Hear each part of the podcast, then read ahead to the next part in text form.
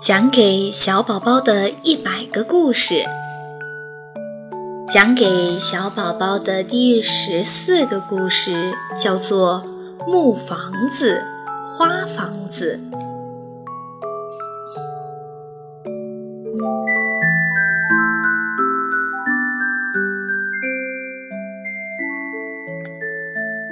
冬天里，大灰狼肚子饿得咕咕叫。在山坡上遇见一只小白兔，小白兔跑呀跑呀，跑进林子里。大灰狼追呀追呀，也追到了林子里。小白兔跑到一座小木房里，把门关得紧紧的。砰砰砰，灰狼拼命打着门，开门，开门，快开门！小白兔却在屋子里使劲儿喊：“不开，不开，就不开！”大灰狼气得张牙又舞爪，好好听着，小小白兔，我要吃掉你！你吃不着，吃不着。灰狼气得一头向小木房的门撞去，哎呦！大灰狼的头撞起了一个大包。他转过身来，见小白兔堆的一个雪娃娃正咧着嘴笑。胆大的雪娃娃，你敢笑我？他飞起一脚。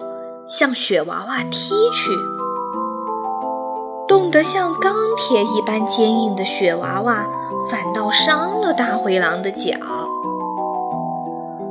哎呦！大灰狼吊着一只脚在地上乱跳，小白兔在木房子里哈哈笑。你等着，小小白兔，总有一天。我要吃掉你！大灰狼叫喊着，瘸着一条腿走了。春天到了，一根花藤绕着木房子缠呀缠呀，缠满了木房子，绽出密密的花苞，开出密密的花朵，引得蜜蜂来，引得。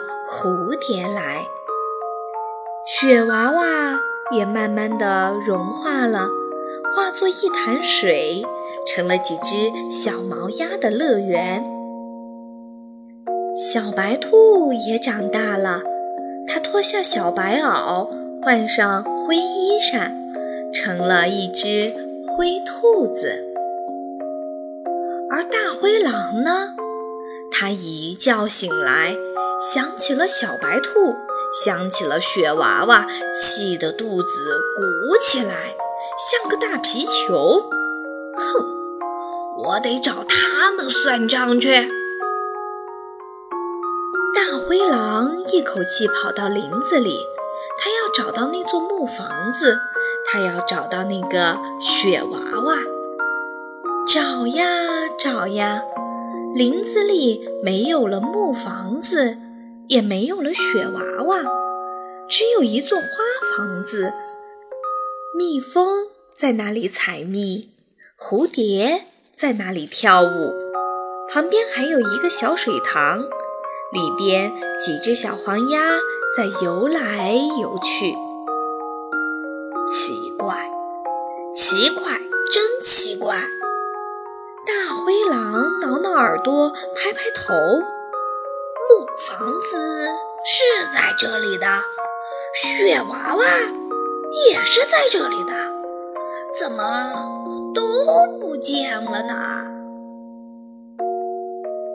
他问蜜蜂和蜂蜜：“你们看见这里有一座木房子吗？”“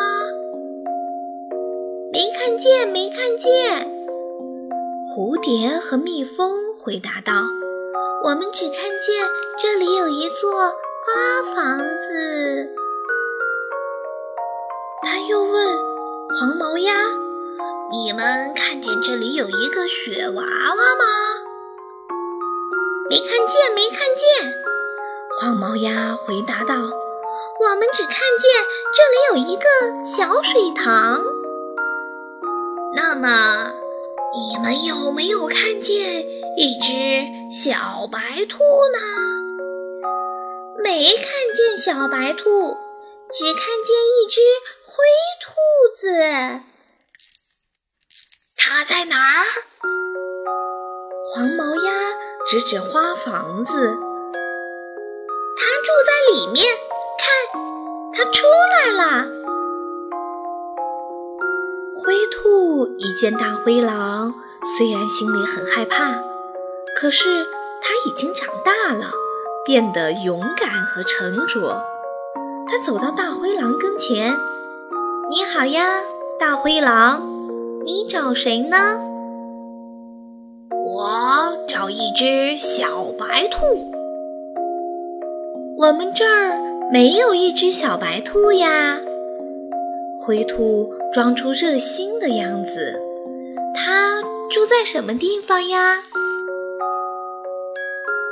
大灰狼说。他住在一座木房子里，旁边还有一个雪娃娃。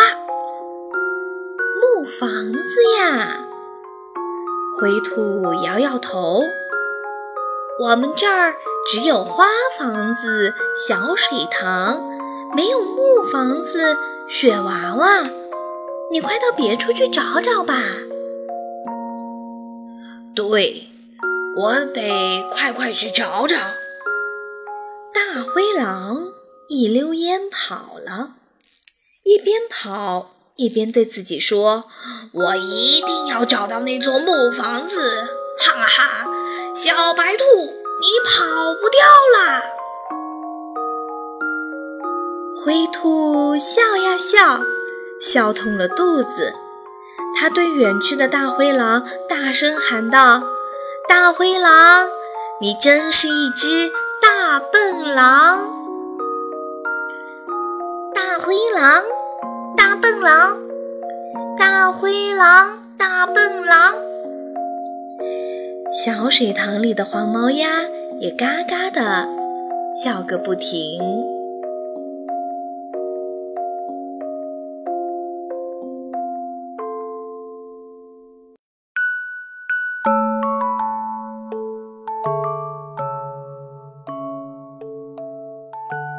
聪明的宝贝，故事讲完了。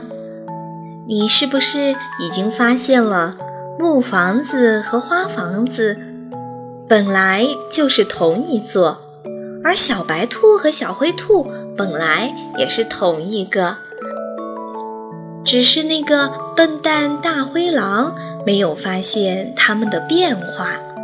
其实啊，世界上的每一样事物都是在不停变化的。就像你也在不停的变化、不停的成长一样，我们要用变化的眼光去看待这个美好的世界。好啦，讲给小宝宝的第十四个故事《木房子花房子》就讲完喽，亲爱的宝贝，晚安。